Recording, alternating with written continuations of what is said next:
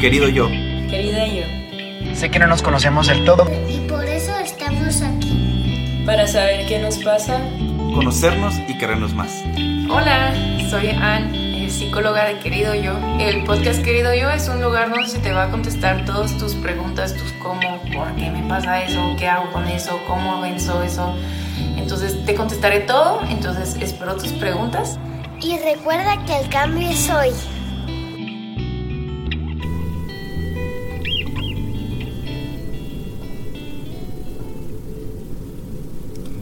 Hola, estamos aquí de nuevo en el podcast Querido Yo.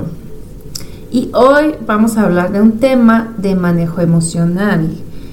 Para contestar una pregunta que me compartieron en Instagram, de hecho es una paciente mía muy querida, este, yo sé que se va a reconocer, entonces le mando saludos. Y este me pregunta de qué hago con el mom rage. El mom rage que también es como muy similar al road rage. El, el rage se refiere al enojo y mom, bueno, en ese caso es como de mamá, ¿no? Entonces, ¿qué es el mom rage? Es como, pues, ese enojo de mamá, como, pero más que enojo, como furia, ¿no? Entonces, pues te voy a dar un ejemplo para platicarte de qué se trata.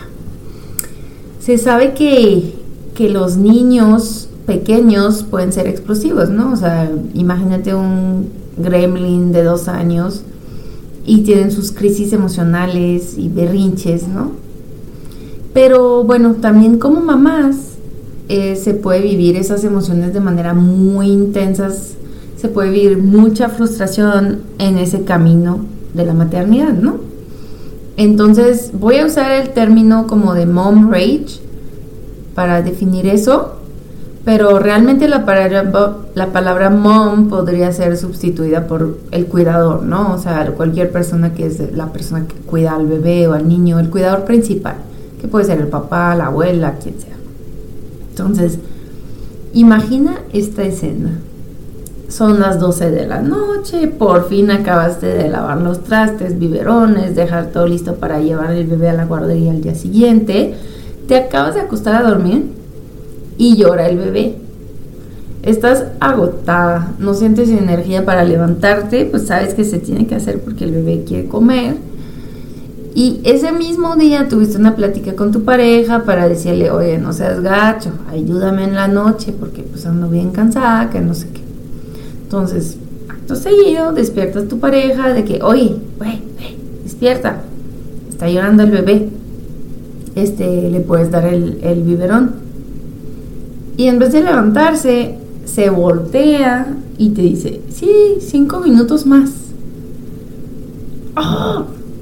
Ya, eso, eso, eso que sentiste, eso, esa frustración, ese es el mom rage que se refiere. Es esa frustración acumulada con cansancio, sentirte sola contra el mundo.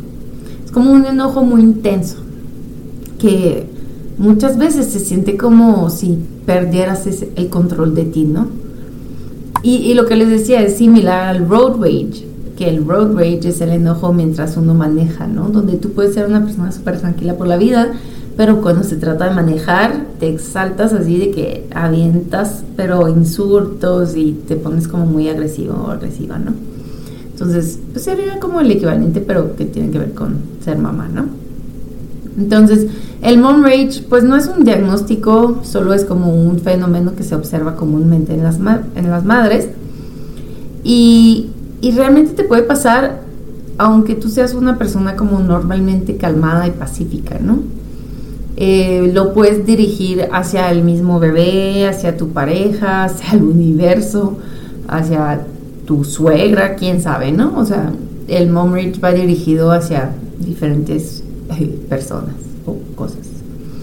Mm, regularmente llega a estar detonado por cosas pequeñas y parece como súper exagerado. O sea, dices, como, ¿por qué eso te detona? O sea, qué exagerado, ¿no? Pero realmente pues es una acumulación, ¿no? Es como que ya se te llenó el vaso y explotas. Entonces, eh, después de tener un episodio como de Mom Rage, es súper común sentir culpa, vergüenza, sentirte como esa mamá que tú dijiste que nunca ibas a hacer, la loca que le grita a sus hijos, ¿no? Entonces se siente muy gacho, o sea, culpa y, vergüenza. Pues como ya sabes, yo soy mamá y, la verdad sí lo he sentido, o sea, y he sentido esa vergüenza y esa culpa después, ¿no? Em, desde la perspectiva de los niños, la verdad puede ser una experiencia como de terror, ¿no? Porque tú ves a tu mamá y de repente así, hasta les digo, yo les digo a los gremlins de que está llegando mamá Hulk, o sea, ya viene mamá Hulk y ya saben de que todos alineaditos porque no quieren ese mom rage, ¿no? Entonces, si es algo muy repetitivo para los niños, pues los niños pues sí puede llegar a impedir su desarrollo.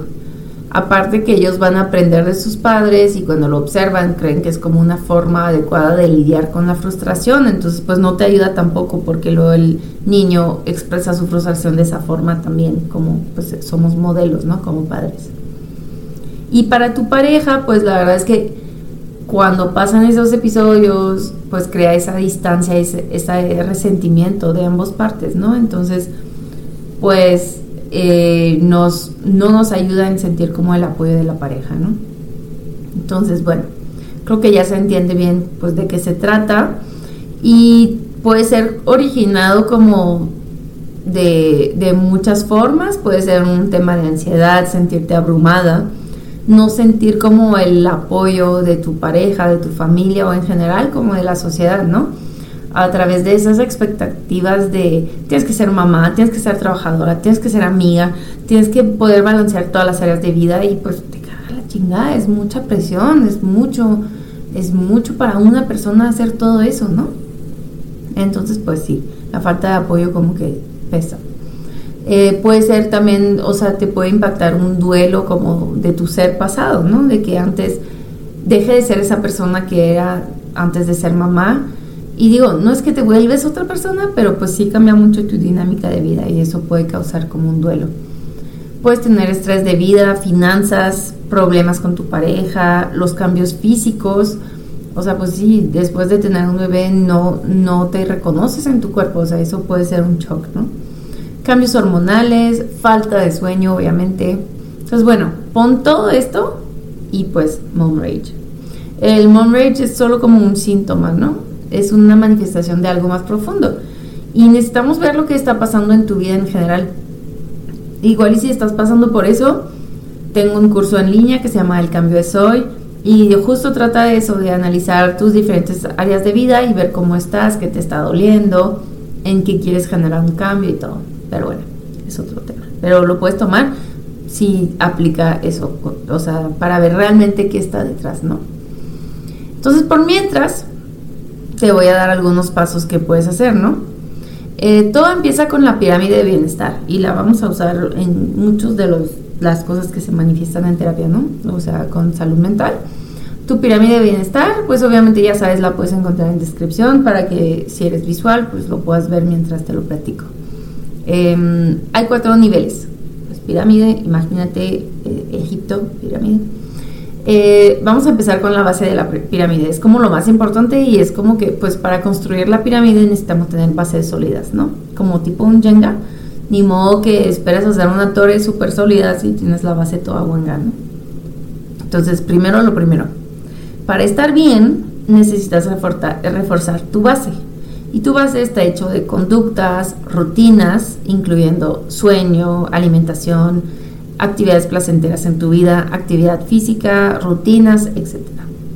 Luego en la segunda parte de la pirámide viene la parte emocional, que ahí podemos trabajar, por ejemplo, con mindfulness para ayudarnos con esa vulnerabilidad emocional. Luego, en el tercer nivel viene la parte cognitiva. La parte cognitiva se refiere a los pensamientos que tenemos, ¿no? Eh, buscar tener pensamientos racionales y enfocados a ayudarnos y no destruirnos.